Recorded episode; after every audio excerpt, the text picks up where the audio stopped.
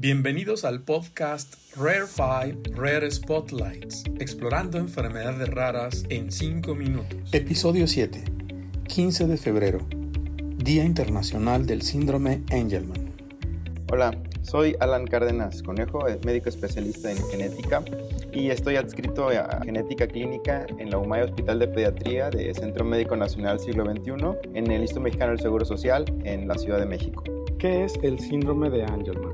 La condición de vida llamada síndrome Angelman es un conjunto de manifestaciones clínicas que afecta principalmente al neurodesarrollo de los pacientes que viven con ella. Fue descrito en el año 1965 por el doctor Harry Angelman.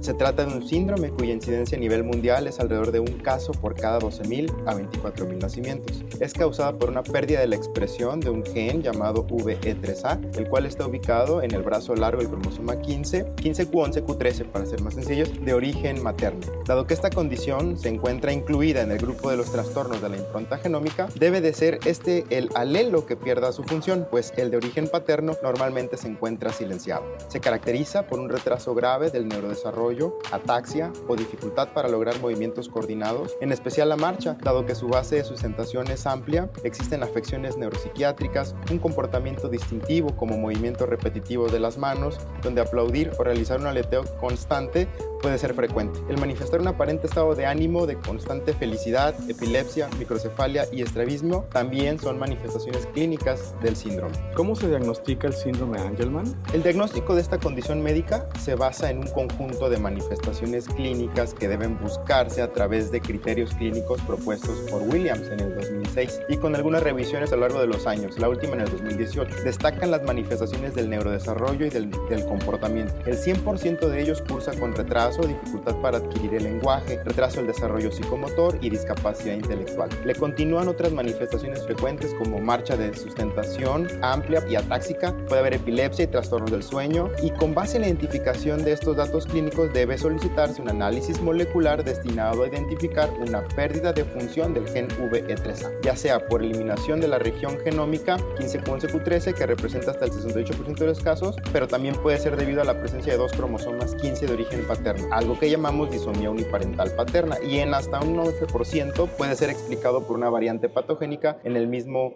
VE3A. Puede requerirse un análisis molecular que demuestre una alteración en el patrón de metilación normal de esta región genómica en específico, pero determinar el mecanismo causal es fundamental para el asesoramiento genético. Es por ello que resulta esencial que los pacientes sean evaluados por médicos genetistas en conjunto con las especialidades correspondientes como neurología, psiquiatría, pediatría, neuropsicología, medicina física y rehabilitación y muchas más.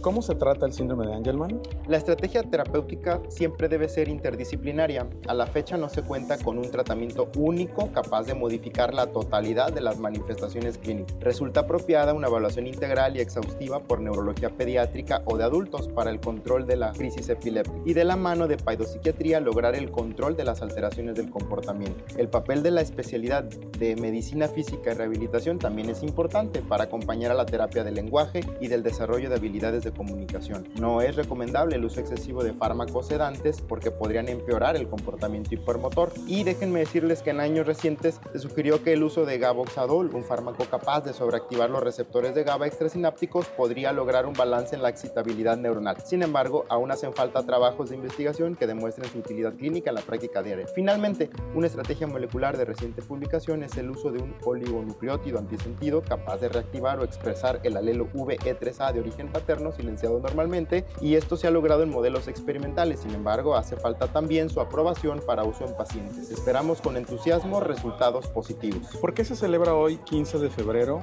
el Día Internacional de Síndrome Angelman? El Día Internacional del Síndrome Angelman es una oportunidad para crear conciencia acerca de esta condición de vida a escala mundial. Dos padres de familia comenzaron con esta conmemoración en 2013 e involucraron a 31 organizaciones relacionadas a este tema de todo el mundo para unir sus esfuerzos. Hoy, este Día Internacional del Síndrome Angelman se ha extendido a más de 50 organizaciones que participan Angelman en todo el mundo. El 15 de febrero es significativo porque eh, febrero es el mes de las enfermedades raras o de muy baja prevalencia y el 15 hace referencia al cromosoma 15, que es el cromosoma involucrado en el origen de este síndrome. El propósito de este día es crear conciencia en todo el mundo sobre esta condición y movilizar a las personas para que actúen y alienten la recaudación de fondos para la difusión, divulgación y desarrollo de investigación en su país, pero también para recordar a aquellas personas con síndrome Angelman que ya no están con nosotros. ¿En dónde podemos encontrar más información?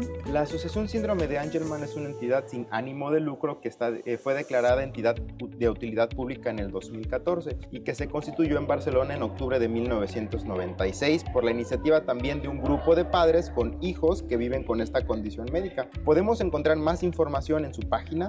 En México también existen diferentes grupos interesados en extender el conocimiento de esta condición médica y les sugerimos a todos seguir la página de Facebook de Síndrome de Angelman México y a la organización FEMEXER, que es la Federación Mexicana de las Enfermedades Raras en nuestros países. También pueden acercarse a cualquier especialista en genética que les profundizará al respecto de esta condición.